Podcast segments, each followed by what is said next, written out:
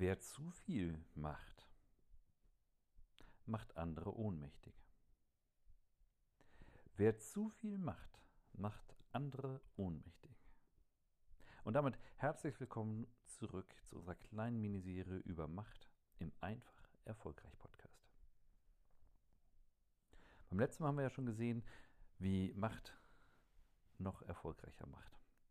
Und heute möchte ich auch nochmal die andere Seite beleuchten. Natürlich ist es schön, Macht zu haben und gestalten zu können.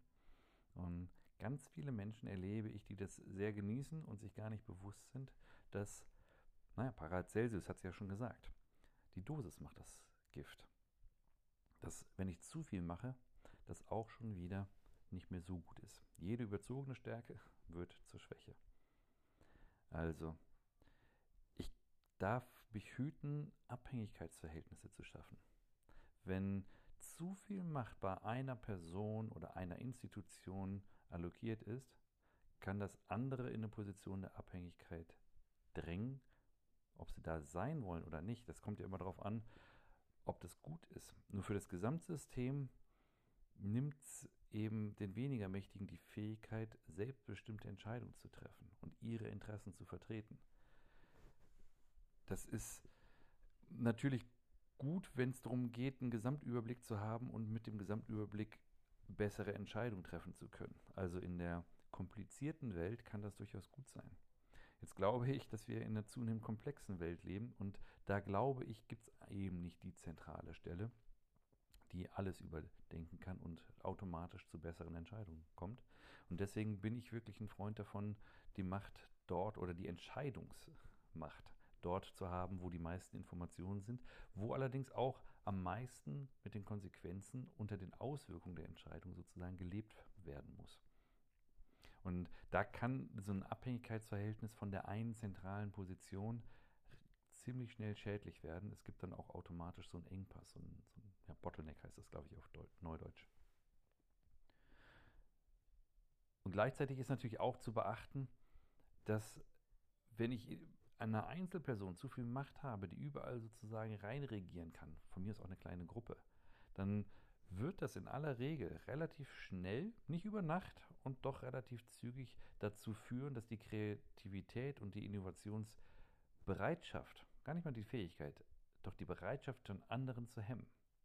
Denn die Sorge, wir können es auch Angst sagen, Fehler zu machen oder eine andere Meinung zu äußern, wird schon da sein und wird zum Stillstand führen. Oder auch, was ich dann erlernte Hilflosigkeit nenne. Wenn die Kreativität doch noch ausgelebt wird, dann allerdings wieder äh, drüber gefahren wird von der Gruppe, gar nicht mal mit Vorsatz, sondern das passiert oft unbedacht, sondern wenn du mich um meine Meinung fragst, dann habe ich halt eine und hier hast du sie. Äh, das unbedachte Äußern von den Menschen, die dann doch zu viel machen, führt automatisch dazu, dass die anderen eine gewisse Form der Zurückweisung wahrnehmen. Ob das so gemeint ist, spielt keine Sache, sondern hey, hier ist was, du findest das nicht gut, hm, blöd.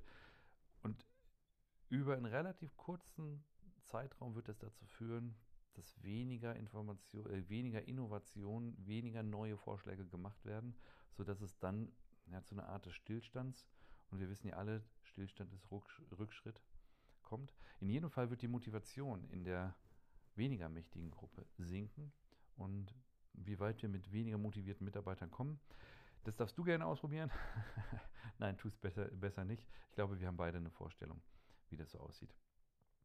Und natürlich ist es dann auch wieder eine Art der Ungerechtigkeit, die sich verstärkt. Eine übermäßige Machtposition wird sich weiter fortschreiben und es wird auch zu einem gewissen, ähm, naja, zu einer Ungleichverteilung kommen, dadurch vielleicht sogar auch von der Diskriminierung.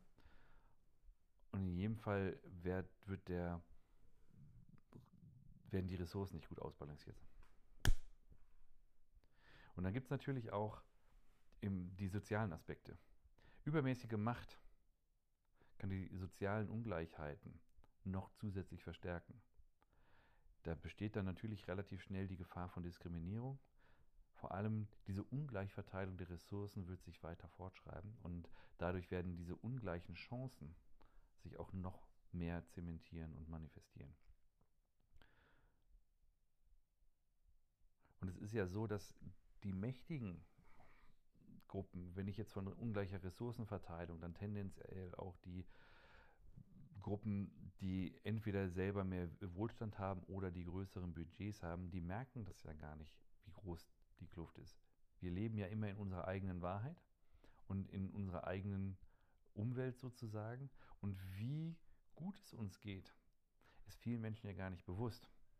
Also ich war jetzt neulich im Urlaub und da hatte ich ein Hotelzimmer, da hatten wir auch einen Wasserhahn, da kam auch fließend Wasser raus, wenn wir wollten sogar warm, nur es war kein Trinkwasser. Und das war eine Kleinigkeit, es gab ja genug Trink, äh, Wasser zu trinken, nur es war dann doch nochmal eine Umstellung zu denken, okay, kann ich jetzt hier einfach das Wasser aus der Leitung trinken.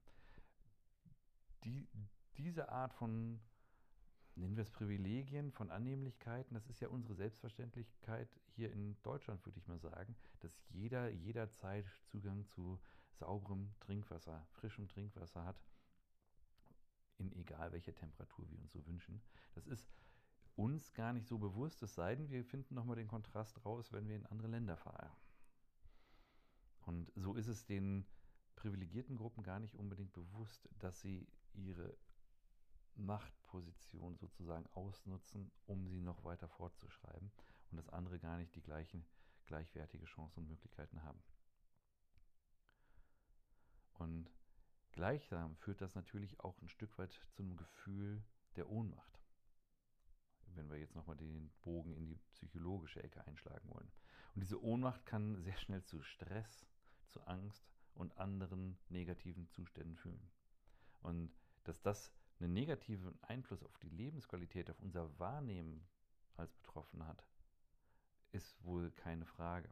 Und mittlerweile sind ja auch die langfristigen Gesundheitsschäden vielfach bekannt, die, sich, die entstehen können, wenn wir zu lange in Situationen von als negativ empfundenen Stress sind, wenn wir zu lange Ängsten ausgesetzt sind. Das hat wirklich einen Schaden auf die Gesundheit. Es verkürzt sozusagen die Lebenszeit, die Lebensqualität auch quasi sofort. Und dann ist natürlich auch noch so, wenn ich eine übermäßige Macht habe in bestimmten Institutionen oder in Systemen, bei bestimmten Personen, das kann wiederum dazu führen, und ich glaube, das erleben wir zum Teil auch